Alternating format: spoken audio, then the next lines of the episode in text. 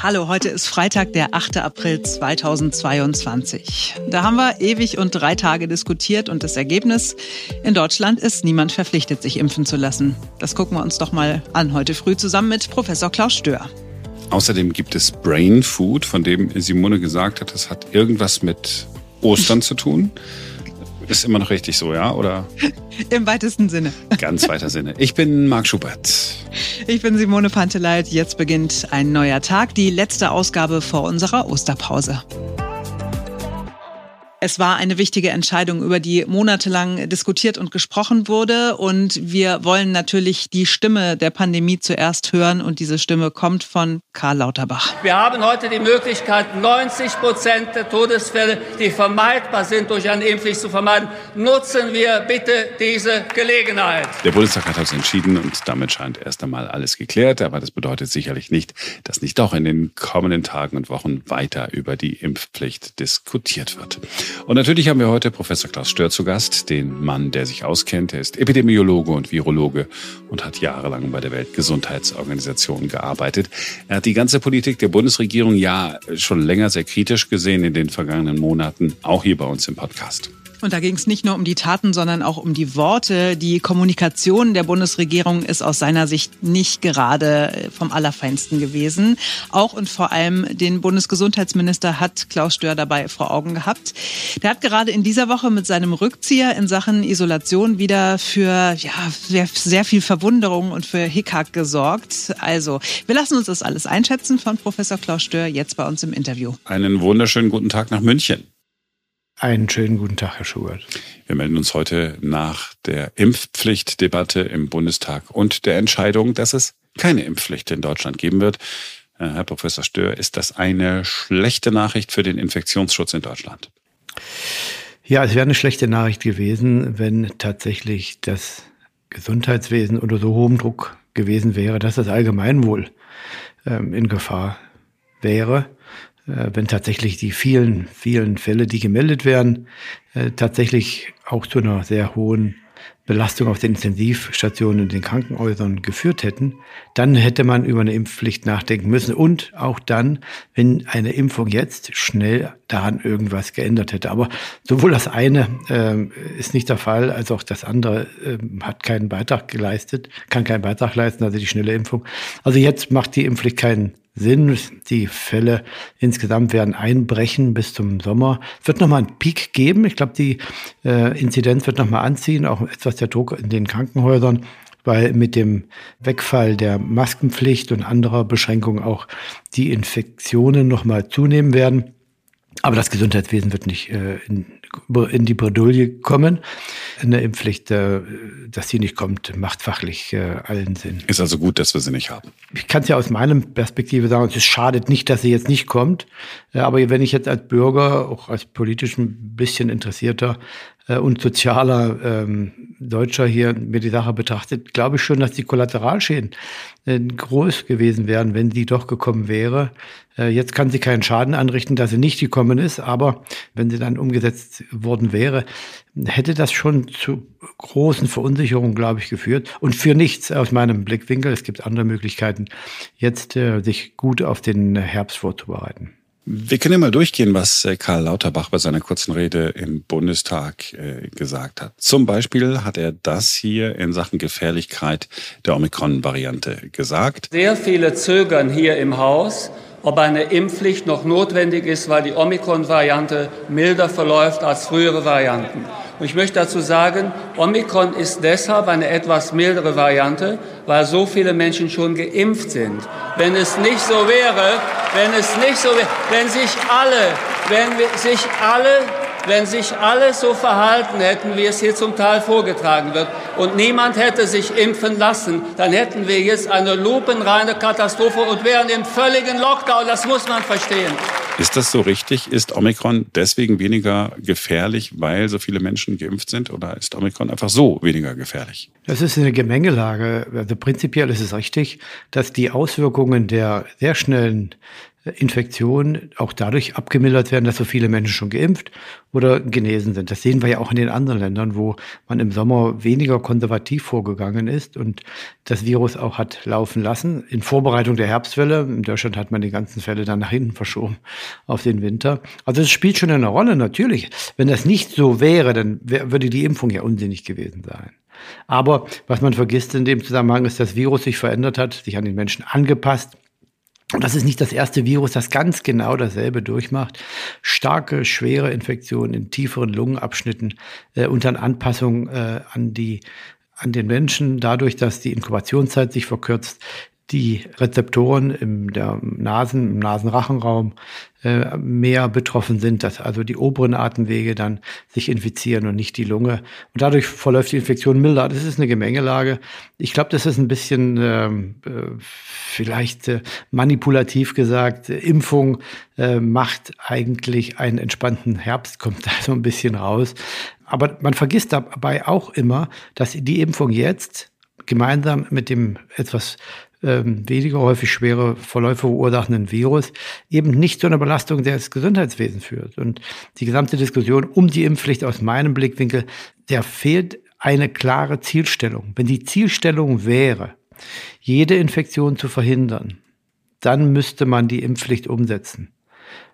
Dann würde man verhindern, dass sich sehr viele Menschen anstecken. Das kann die Impfung sicherlich machen, kann viele Dinge nach hinten schieben.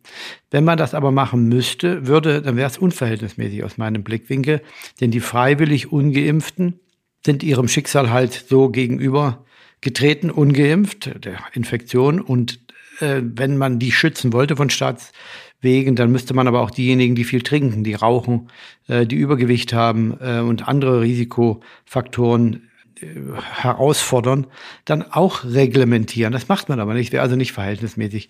Wenn die zweite Zielstellung, die richtiger aus meinem Blickwinkel wäre, das Gesundheitswesen zu schützen, also dafür zu sorgen, dass jeder, der einen Unfall hat, einen Schlaganfall, einen Herzinfarkt, immer noch ein Bett in einer Intensivstation bekommt, dann gibt die Impfpflicht auch keinen Sinn, weil diese äh, Möglichkeiten des Gesundheitswesens eben noch vorhanden sind äh, und eigentlich auch nie, äh, wenn man den äh, Berichten auch äh, im Bundesrechnungshof äh, folgen möchte, auch nie in Gefahr waren.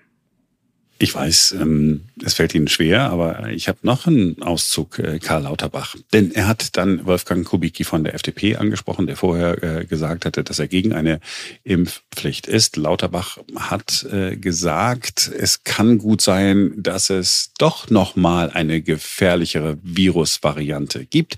Das ist ein Zitat. Ich gebe Ihnen Literatur. Es sind durchweg sehr gefährliche Varianten möglich. Wenn die Omikron-Variante zum Beispiel tiefer in die Lungenabschnitte geht, das sind nur fünf oder sechs Mutationen, dann haben wir eine sehr ansteckende, sehr gefährliche Variante. Davor haben namhafte Kollegen Angst und Sie sollten nicht vortäuschen, als wenn Sie wüssten, dass das im Herbst nicht der Fall ist. So, jetzt könnte man ja auch meinen, er hätte Sie angesprochen. Ja, ja, ja ich glaube, Herr Lauterbach, der spricht schon äh, die an, die, von denen er was möchte.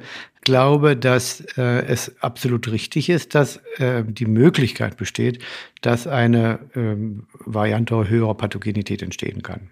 Es ist auch möglich, dass uns im nächsten Jahr ein Komet trifft. Das ist auch möglich. Das kann niemand vollständig ausschließen. Die Wahrscheinlichkeit, dass ein Komet die Erde trifft und auslöscht, ist allerdings im nächsten Jahr sehr, sehr, sehr gering. Wenn man hier nur sagt, es ist möglich und nicht die Wahrscheinlichkeiten anbringt, dann hat man natürlich recht, macht sich unangreifbar, aber man verzerrt das Bild, man täuscht eigentlich, vielleicht sogar absichtlich, den Gesprächspartner oder sogar den, ähm, äh, den, äh, den, das Mitglied des Bundestages, wenn man solche Vergleiche verwendet. Es wäre richtiger gewesen zu sagen, die Wahrscheinlichkeit, dass so etwas eintritt, äh, existiert. Sie ist aber minimal und absolut gering. Und da gibt es genügend Leute in Deutschland, ähm, Fachkollegen, Frau Protzer aus München, andere, die Ahnung davon haben, die eben sagen, das ist die Wahrscheinlichkeit extrem gering. Ähm, in, in der äh, Geschichte der Atemwegserkrankung hat sowas eigentlich bei endemischen Viren noch nicht gegeben. Deswegen ähm, ist das schon eine sehr passende, für den Gesundheitsminister passende Aussage. Er hat auch wieder die 300 Toten ins Spiel gebracht. Er hat gesagt, wenn die Omikron-Variante sich nicht verändert, dann sind wir im Herbst genauso wieder bei 200, 300 äh, Menschen, ähm, die pro Tag sterben. Äh, das kann eine mhm. humane Gesellschaft doch nicht äh, so mitmachen. Wir haben es in der Hand und sollten heute für die Impfpflicht stimmen. 200 bis 300 im Herbst kommt hin. Ja, das kann gut sein. Äh, was eben komplett falsch ist, ist, dass wir das in der Hand haben.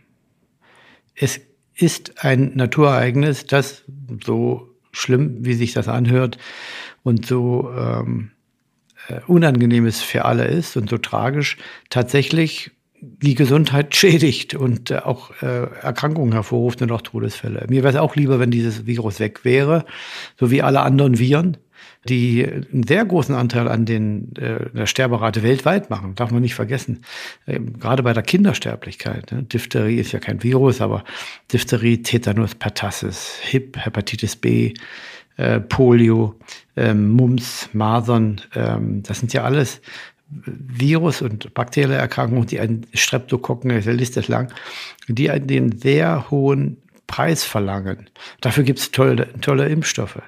Aber dass jetzt die Impfstoffe äh, jede Todesfälle verhindern könnte. Das geht halt nicht.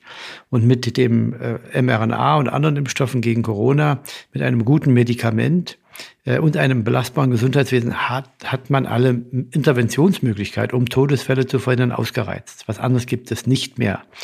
Und da sich alle infizieren werden, wird irgendwann jeder sich dem Schicksal stellen müssen der Erstinfektion. Wenn man geimpft ist und über 60 vor allen Dingen die Vulnerablen, dann ist man bestens vorbereitet. Besser geht's nicht. Trotzdem werden einige sterben, ohne Zweifel. Und wer keine Impfung äh, bekommen darf, aus gesundheitlichen Gründen, ist eine kleine Gruppe, die haben zum Glück jetzt Medikamente da, aber auch dort werden einige sterben. Das, das Virus ist nun mal so. Ähm, und das Gesundheitswesen ist bis jetzt nicht überlastet gewesen und besser wird's nicht. Und deswegen wird es Todesfälle geben. Äh, aber ich möchte den äh, Gesundheitsminister oder irgendjemand anders sehen, der jetzt äh, aufstehen kann und sagt, ich kann alle Fälle verhindern. Das kann er nicht, weil man nicht die Infektion verhindern kann. Man kann sie nach hinten schieben, das ist richtig. Man kann das Schicksal noch ein Stückchen nach hinten schieben.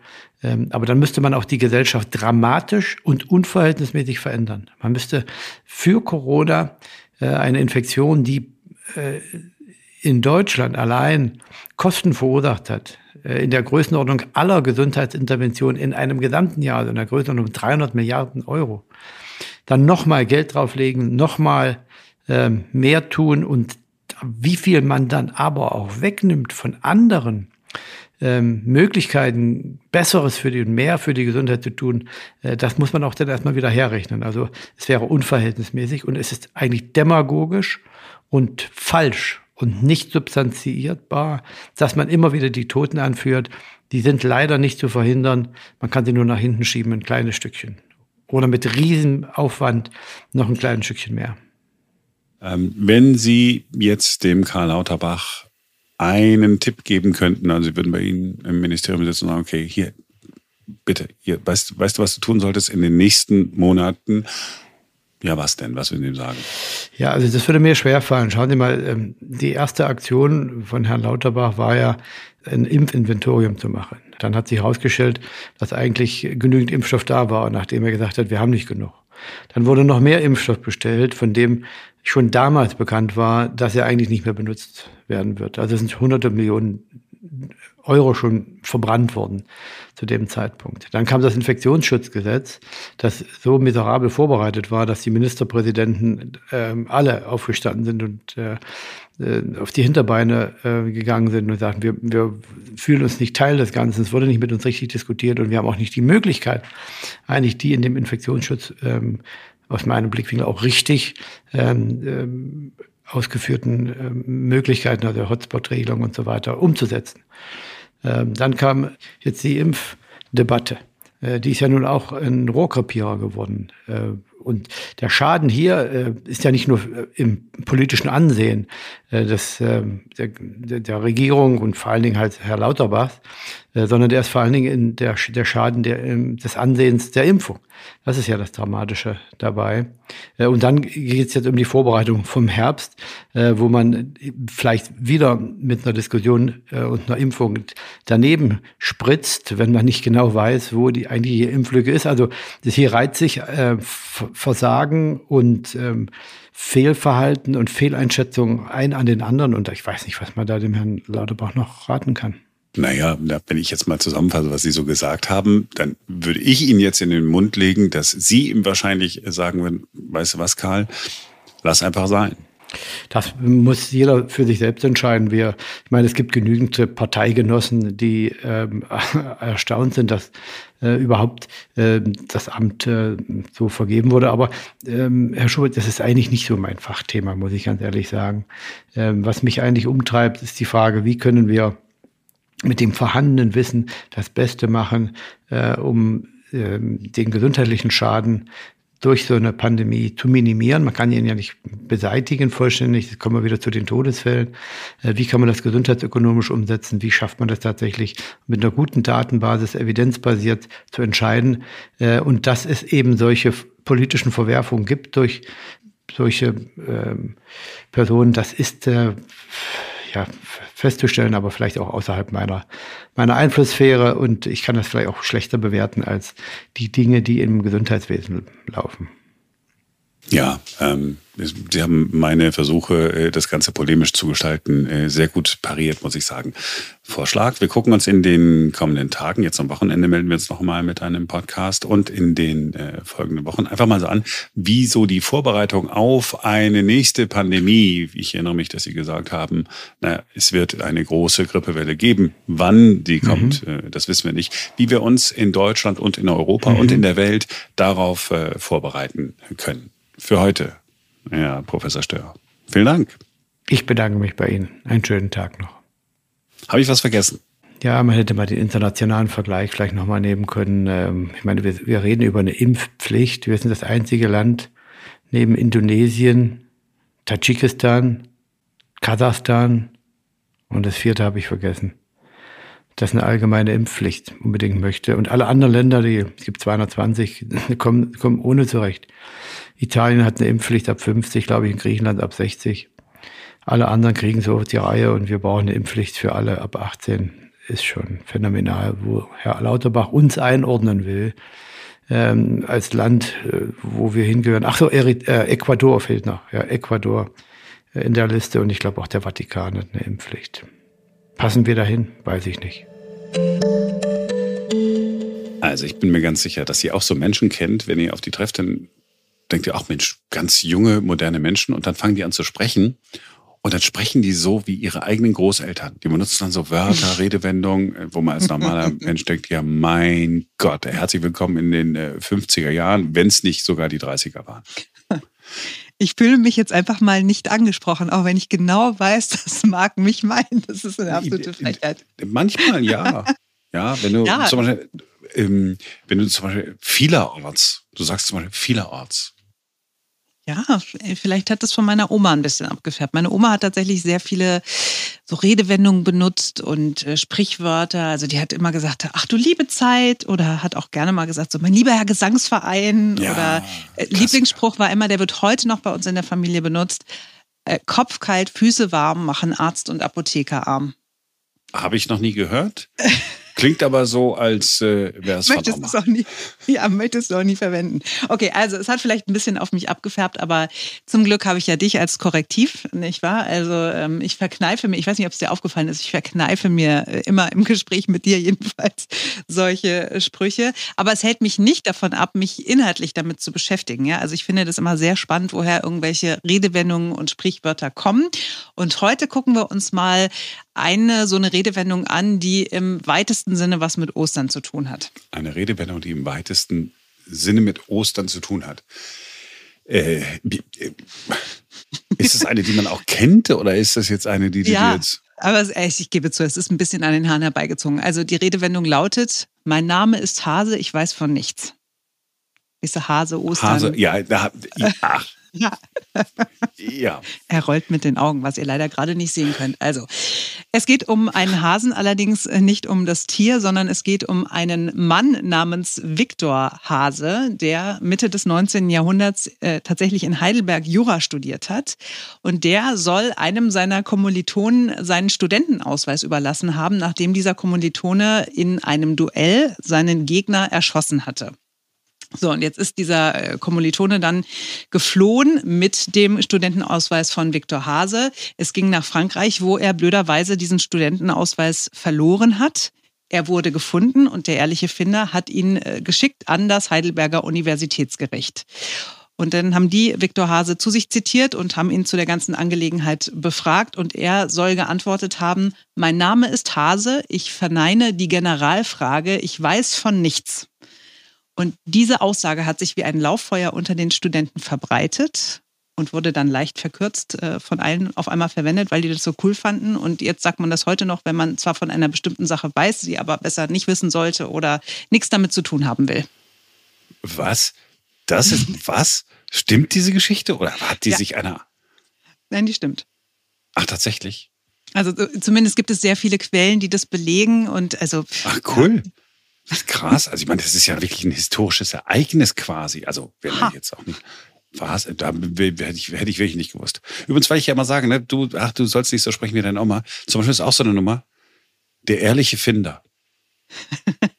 ja, ich, wir alle wissen, was gemeint ist, aber so, oh, das ist so eine, so eine, so eine Floskel. Ja, und der ehrliche Finder wird gebeten, sich zum, ah, ja, don't speak like your grandma. Es kommt alles wieder, Marc. Es ist alles, irgendwann ist es wieder in und ich bin dann die Vorreiterin gewesen. Die ja, genau. Wiedergeholt hat, Trendsetterin quasi. Retro. Voll Retro. ich habe jetzt fest damit gerechnet, ähm, dass du ähm, mit der Nummer kommst, weil er jetzt bald Osternhasen ist. Äh, Ostern ist, dann wollen wir nochmal gucken, äh, wo der Osterhase herkommt. Jetzt wirst du sagen, ja, das war so ein Student, der hat seinen Ausweis verloren. Und seitdem legt er Eier. Oder wow, es ist schön, wie seriös du meine, äh, meine Recherchen nein, findest, ich, offenbar. Nein, ich hatte, ich hatte nur eine, eigene, ich eine eigene Idee einbringen. Das mache ich jetzt nicht. Das mache ich jetzt extra nicht. Ich könnte dir jetzt auch noch erzählen, warum eigentlich der Hase an Ostern so eine große Rolle spielt, aber ich mache es einfach sag nicht. Doch bitte. So. Nein. Wirklich nicht? nee. Das machen wir nächstes Jahr vor Ostern. Mhm. hm. Was Marc jetzt sieht, ist, dass ich schon äh, einen Text reinkopiert habe in diesen Text, wo was steht zum Hasen und zum Ostern, aber mhm. dann lese es doch einfach selber vor. Also, es gibt bis heute keine so ganz eindeutige Erklärung für den Osterhasen, aber mehrere Theorien. Es gibt eine, die ist sehr populär, ähm, nämlich der Hase ist ein Symbol für Fruchtbarkeit, weil, ne, wenn du zwei Hasen zusammenpackst, dann hast du nach zwei Jahren, jetzt mal Pi mal Auge, 20 äh, Millionen. So, und äh, der griechischen Liebesgöttin Aphrodite und der germanischen Frühlings- und Fruchtbarkeitsgöttin Ostera wurde deshalb auch der Hase als heiliges Tier zugeordnet, weil Fruchtbarkeitsgöttin Hase. So. Und äh, der Hase bekommt 20 Junge pro Jahr. Das heißt, meine überschlägige Rechnung war falsch. Und ähm, ja, weil das Thema Fruchtbarkeit steht hier, wenn alles grünt und sprießt und zu neuem Leben erwacht, zu neuem Leben erwacht, da haben wir wieder eine schöne äh, Floskel, äh, natürlich super in den Frühling passt, also weil das alles passt, passt der Hase perfekt zu Ostern. Mhm. Habe ich das richtig Hättest du es dir vorher einmal durchgelesen, hättest du es vielleicht noch ein bisschen flüssiger vorgetragen, ich, aber inhaltlich war es nicht falsch. Ich konnte ja gar nicht ahnen, dass ich es vortragen sollte, weil ich ja nicht weiß, dass jetzt hier wirklich kurz bevor alle schöne Zeit äh, Ostern haben wollen oder so, hier noch so ein Konflikt in den Podcast getragen wird. ich, ich, spüre keinen Konflikt. Ich finde das sehr amü amüsant und unterhaltsam. So, jetzt kannst du aber noch erzählen, die Christen haben natürlich auch wieder einen Erklärungsansatz. Ja, ich weiß zwar nicht warum, aber äh, Jesus wurde früher ähm, als Hase auch dargestellt. Ja, also es war ein Symbol für Jesus, der Hase. Wirklich? Aber das, das steht nicht hier, das ist aber nice. Ich las es so und ähm, und es gibt eine fehlerhafte Übersetzung von Psalm 104, Vers 18. Im Ursprungstext ist die Rede von Klippschliefern. Das ist eine Art Dachs, aber man wusste wohl damals nicht, was das sein soll, ein Klippschliefer. Und deswegen hat man es mit Hase oder Kaninchen übersetzt. Und deswegen haben die äh, Christen auch eine Affinität zu Hasen. Und wie gesagt, weil Christus ja auch als Hase dargestellt wurde. Als ein Symbol für ihn war. Mein Name ist Hase. Ich stehe wieder auf. Hat ja damals schon dieses, oh, äh, oh, das ist jetzt dann oh, Blasphemie. Das ist jetzt aber hier, das ist wirklich Blasphemie. Oh, aber ich muss dazu sagen, ich meine, ich bin ja super fromm erzogen worden. Ne? Ich habe wirklich meine, meine gesamte Kindheit und Jugend in der Kirche verbracht. Ich habe noch nie mitbekommen, dass Jesus als Hase irgendwie dargestellt oder symbolisiert wurde. Nie, nie, aber es steht in diesem Internet drin in seriösen Quellen. Ja, vielleicht machen das die Orthodoxen oder so, die sind ja irgendwie noch so ein bisschen, bisschen anders drauf. Ja, schön. Also, drauf. Wir nehmen mit. Äh, mein Name ist Hase, war ein Student, der irgendwas verloren hat. Der, na, da musst du den Podcast selber nochmal nachhören. Ja, das, ne? Was hat die Simone da gerade? Es lohnt sich ja immer, diesen Podcast mehrfach zu hören, ja. und, und ähm, genau genommen, also darf ich das sagen? Also genau genommen, also wenn Jesus als Hase dargestellt worden ist, ist, ist gab es auch das Bild von so einem Hasen an so einem Kreuz? Wie gesagt, ich habe es nie gesehen. Ich möchte es auch nicht sehen. Weil das würde mir das Herz brechen. Der arme Hase, ne? Ja. Ich finde, es entgleitet uns gerade ja. ein bisschen, Marc, und es würde uns ganz gut zu Gesicht stehen, wenn wir mal einfach mal eine Pause machen, oder? Ja, ähm, zwei Wochen Osterpause. Hasenpause, wie man äh, auch sagt. Es wird höchste Zeit. Es war auf jeden Fall schön, dass ihr heute mit dabei wart. Wir wünschen euch äh, zwei tolle Osterwochen, äh, falls ihr wegfahrt. Genießt es. Endlich mal wieder verreisen. Und äh, wir hören uns dann nach Ostern wieder. Das müsste der 25. April sein. Denn dann ist wieder ein neuer Tag. Bis dahin eine friedliche Zeit.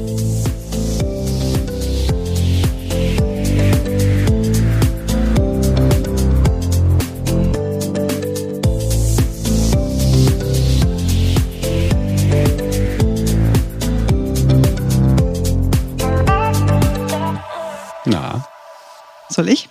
Mhm.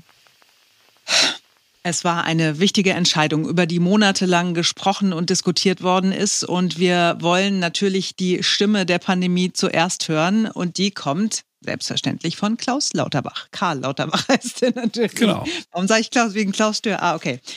Jetzt wäre lustig, wenn wir Klaus Lauterbach einspielen würden.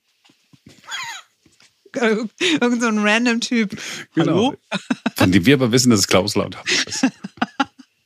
was, was soll ich denn jetzt sagen? Ja, irgendwas zur Pandemie. Sie sind doch die Stimme der Pandemie. Ach so, ja, wusste ich nicht. Ja, okay.